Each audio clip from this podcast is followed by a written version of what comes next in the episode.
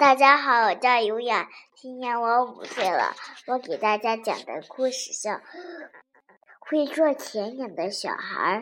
从前有一个小朋友，他很会，那不不，有一天，有一个爸爸和妈妈，他们俩结婚了。然后啊，宝宝，宝宝在妈妈的肚子里，他。爸爸妈妈生下了宝宝，是啊，他们说，爸爸和妈妈说，你长大要做甜点，当甜点家。然后啊，宝宝决定要当甜点家，他呀，爸爸妈妈一天一天的把他带大，他以后长大，他已经变成了一个甜点家。然后啊，他宝宝很。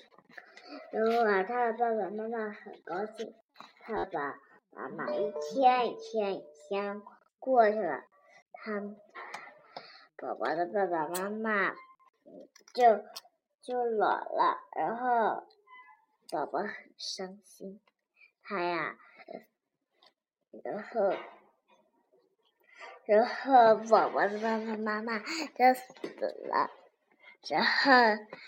嗯，然后啊，让我想一下，